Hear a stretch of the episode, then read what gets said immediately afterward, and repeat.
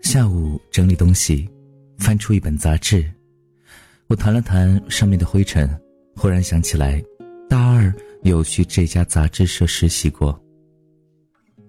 因为是情感类的杂志，当年几乎每天能收到很多读者来信，里边有一个板块叫“心情俱乐部”，读者的很多来信内容刊登在这个板块，我直接翻到旧杂志的最后一页。那一期的板块主题是，给自己一个重新爱上世界的理由。有很多人都写了他们曾经遇到的温暖的小事儿，总共有三十条，我把它全打出来了。有天早上在小区买煎饼果子，一个老奶奶排在我前面，却让我先买。她说：“啊，知道你们年轻人北漂不容易。”还要赶去上班，我不急，你先吧。还有一次加班回家，想要煮泡面，在社区小菜场想买一个鸡蛋加进去，卖菜的爷爷说：“你为什么只买一个呢？”我说：“因为我自己吃啊。”于是爷爷送了我一个鸡蛋。都是小事儿，微不足道，但是却给北漂的我很多感动，一点点的感动，让我觉得每天。都很美好。晚上我回到寝室，接到项目经理消息，程序有 bug 需要修改。一小时前我刚失恋，但我心想，我是敬业的，该做的工作一定得做。于是，我枯坐在电脑前，一直到转中，一个字都敲不出来。我决定和项目经理说实话，我说我失恋了。不行了，脑子里一点思路都没有。我已经准备好 IP 了，但项目经理说：“没事儿，我来改，你快休息吧，缓一下。”他睡觉打呼噜，刚结婚还不适应，即使每天他很困，都等我睡着了之后他才睡。还有我特别怕黑，晚上不敢自己去厕所，每次他都陪我去。一方面是陪我，另一方面他说怕我回来听见他的呼噜声，又睡不着了。大学去做兼职主持人，穿着高跟鞋站了一整天，晚上还要坐车赶回学校，下车后走到寝室也需要半个小时左右。没穿过高跟鞋的我，脚底磨出了泡，也肿得很高，寸步难行。我的好朋友刚开始扶着我走，后来看我实在难受，就要背我。我拒绝了半天，还是拗不过他。那是从小到大第一次，除了妈妈以外的人背在背上，还是个女孩子。看着他吃力的走着，就是不肯放我下来。我知道，眼前的这个人会是我一辈子的好朋友。去年在台湾游玩时。在九月份，黄金博物馆下山时走错了方向，当地居民居住的地带与公交站完全是两个方向。偶遇了一个和我情况一样的广东女孩，我们搭伴一起找路，问了一个当地人，那人很好，说：“嗯，我回家去开车，你们在这里等我，我送你们去公交站。”几分钟后，那个人开着车，接着我们送我们去了公车站，当时。对那个人没有任何怀疑，他还在车上给我们介绍当地情况。到了车站，特别感谢他，分文未向我们索要，而且他是特地送我们下来，并非顺路。前几天弟弟结婚，我领着男朋友回家了，整个状况还不错。直到我们准备坐火车离开的时候，我那平时少言寡语的爸爸第一次提出要送我，一路上。一直唠着闲话，到上火车前几分钟，话就更多了。我突然间意识到，他是舍不得我的。他从来没有说过爱我，我却在那个时候明白了，他原来真的很爱很爱我。有一次皮夹子掉了，没钱坐车回家，没钱吃晚饭。在路上如幽魂般荡了三个小时，精疲力尽，只好坐在深夜九点的马路上。后来遇见一个拉二胡的乞丐，聊了会儿天儿，他给了我七块钱，我用五块买了晚饭，用两块坐车回家了。没有他，那一晚我不知道该怎么过。这个乞丐的样子，还有那七块钱拿在手上的重量，我永远都记得。在北京站坐火车，饿了去吃必胜客，不知道脑子哪里搭错了，走的时候行李箱忘在了餐厅，检完票发现了，赶紧回去找箱子，从电梯跑上去，就看见必胜客的服务员飞一样的拿着我的箱子送了过来，当时觉得他帅到爆。曾经跟室友们的关系不是很愉快，然后去年年底在寝室突然晕倒。被室友叫醒后，去医院做了很多检查，也没能够查出什么原因，但是身体还是不舒服。那一天不论什么检查，室友都一直陪着我。去卫生间，如果超过十秒钟没有动静，室友就会大声的叫我，因为怕我又晕倒。之后好久的一段时间，室友们都很关心我，稍微有点不舒服都担心的不行。室友的妈妈。也有每天打电话过来问情况，往事已去不可追，但放在心里却会越想越甜。旁边男同事最近家里事儿多，工作上也是事务繁忙。先是家里宝宝住院，然后爸爸又病倒住院。爸爸刚出院，妈妈就住进了医院，还需要手术治疗。看他那样，我想到自己的情况，略微感慨道：“现在我们这个年纪，上有老，下有小，心累。”不料那男同事边给客户拨着电话，边抬头跟我说：“没事儿，我觉得挺好，至少我们现在可以为父母做点什么，可以尽力照顾他们。”高三的时候，家里发生大变故，当时我还在住校。中秋节的时候，五十多岁的班主任领着一大袋子月饼、牛奶，来宿舍看我。我当时就抱着老师哭了，感觉当年亲人都变得冷漠的时候，竟然因为没有血缘的老师来看我，那种温暖，是让我高三一直坚持下去的理由。因为老师，我又相信这个世界还是有温度的。如果不是这位老师，我现在可能就不可能读研吧。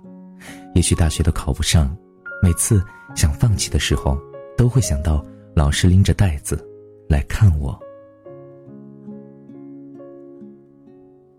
崴到脚去医院，排片室有很多人在等，一个年纪很大的老奶奶给我让了座位，我说不用，她说：“你年轻，要养好，人生还长着呢。”妈妈刚被查出了癌症的时候。我在单位里发呆，同事姐姐过来拍拍我，跟我说：“别的忙帮不上啊，要是需要钱就跟姐说，姐这里有钱。”她并不富有，平时也是很节省的，当时眼泪就出来了。有一次我生病了，输液，有一瓶液体很苦很苦，但是我咳嗽不能吃甜的食物中和。苦的我眼泪都快下来的时候，护士美女给我了一个橙子，我当时觉得这是世界上最好吃的橙子。上一次我在北京迷了路，急得要哭，有个男的过来问我是不是迷路了，我以为是骗子，没搭理他，他还是很热情问我要去哪儿，我以为是黑车司机，他突然。掏出来一张名片，说自己不是坏人，问我是不是有困难。我告诉他我要去中文门，他说他要去宣武门办事，给我送过去。临下车，我给他钱，他也没要。五岁的时候家里很穷，村里来了一个赶马车卖葡萄的，我跟妈妈要葡萄，那个时候家里只有两块钱。现金留着，下午准备去磨米房磨玉米的。妈妈在干农活，没时间理我，给了我一分钱打发我，我就拿着那一分钱围着马车一个下午。卖葡萄的叔叔听说我家条件不好，好心的给了我两串葡萄。记得那是一个很冷的冬天，大约半夜十一点左右，我跟男友说想吃烤地瓜，后来我才知道，男友冒着寒风跑了很远，想去买一个给我送过来，太晚了没买到。我没有吃到，但每次回忆起这件事情，那种感动都历历在目。哦，对了，这是前男友。过生日，一个人出去逛街，原以为没人记得，可晚上回家的时候，所有朋友都出现在面前，温柔的灯光下，那声“生日快乐”，把我一下子就弄哭了。去男朋友的城市玩，他有考试不能陪我，我在语言不通、道路不熟的情况下乱走迷了路，他考完试打电话问我在哪儿。能看到什么标志，叫我站住不要动，他来找我。过了十几分钟，看到他跑过来，头上都是汗，白色的衬衣湿了一半，怒斥我：“喂，不是叫你等我考完再陪你出来逛的吗？自己走丢怎么办？”回去的路上一直拉着我的手，再没松开。月初只身去韩国旅游，帮朋友。代购了非常多的物品，到达最后一个电梯的时候，东西实在拿不过来，登机箱就眼睁睁的从电梯顶端一路滚落到底端。好心的帅哥帮忙拎起箱子，一路护送到飞机上座位，甚至到达目的地等待取行李的时候，也一直在帮忙，感动到不行。我妈进监狱一年后，我爸又进去了。我谨慎的姥姥跟我说：“这就是命。”我们队长跟我说：“孩子，你要努力呀，你只剩自己了，所以你不能放弃。”来厦门过的第一个生日是初恋为我庆生的，也是我永远难忘的。他号召班级同学在班级给我布置惊喜，有鲜花，有气球，有巧克力，有蛋糕。有单膝跪地，有孔明灯，有掌声。推开门的瞬间，一切美得不像话。今年过完年，从老家回来，妈妈给我带了一些吃的，本以为就是普通的东西，结果晚上到家打开一看，一样一样都是我喜欢吃的，忽然间眼睛模糊了。之前一个人去大剧院听音乐会，进了入口，马上就到了安检。我依然浑然不知入场券已经掉了。可是有人突然跑到我面前，塞到我手里一张票，告诉我这是你掉的票。当时我特感激他，连声说着谢谢。没有他那天音乐会就泡汤了。更奇妙的还在后边。我进入剧院。在去洗手间的路上，与我对面过来的一位女士擦肩而过的瞬间，捡起了她掉的一张票。瞬间，我也不知道怎么了，一样兴奋地跑过去递给他。当他频频微笑说谢谢的时候，我看到了刚刚的自己。手机掉公交车上了，之后在地铁上用陌生人的电话成功联系上了司机。约定好了，在刚刚下车的地铁门口见。司机师傅折返送回手机，然后掉头就走，没说姓名，没说酬谢。昨天我从重庆飞回北京的航班上，老胃病又发作了。由于行动迟缓，下飞机转乘的大巴已经挤得满满的。当我吃力的将行李箱拉上车，手下意识的揉着疼痛不已的胃。这时候，只见门口座位上一个年近八旬的外国老太太主动站起来，并表示让我坐下。那天在停车场，看见有很多可怜的小流浪狗狗捡垃圾，我去买了饺子给他们，回来被这九只可爱的小流浪狗围了上来。它们特别可爱，并且聪明。吃过后一直不离开我，趴着看着我，歪着小脑袋。三年前的情人节，当时我和男朋友可以说是身无分文。晚上去广场看喷泉，路边有很多卖花的，整个广场氛围都特别浪漫。当时就真的想要一朵玫瑰花。送我回家的路上，我诺诺的说了一句：“情人节能收到玫瑰花真好。”男朋友当时拉着我的手，特别认真的说：“等我一下。”就跑开了，因为我知道他没有钱，所以很好奇他能干嘛。过了不一会儿，他手里拿着一朵玫瑰花回来了，送给我说：“亲爱的，情人节快乐。”当时看他满头大汗，但是笑得像个孩子的模样，我瞬间落泪了。大年夜晚上，食物中毒进医院吊盐水。一个人吊着发呆，外边放烟花。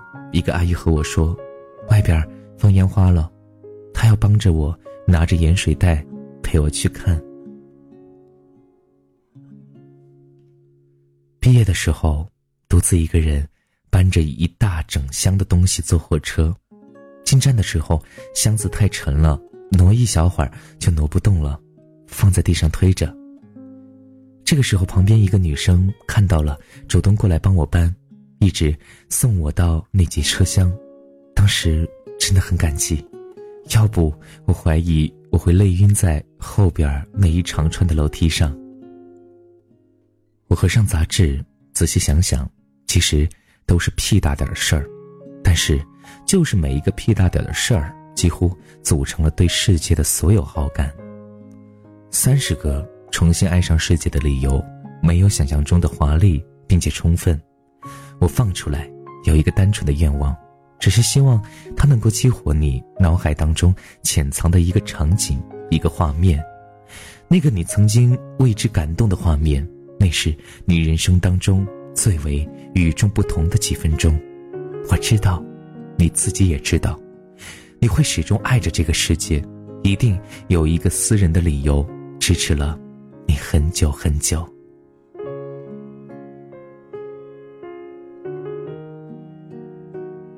是的，我也爱这个世界，是因为有了你，我才会爱这个世界。山妮曾经一度认为这个世界，不过我只能够存在几十年，好像并没有什么意义。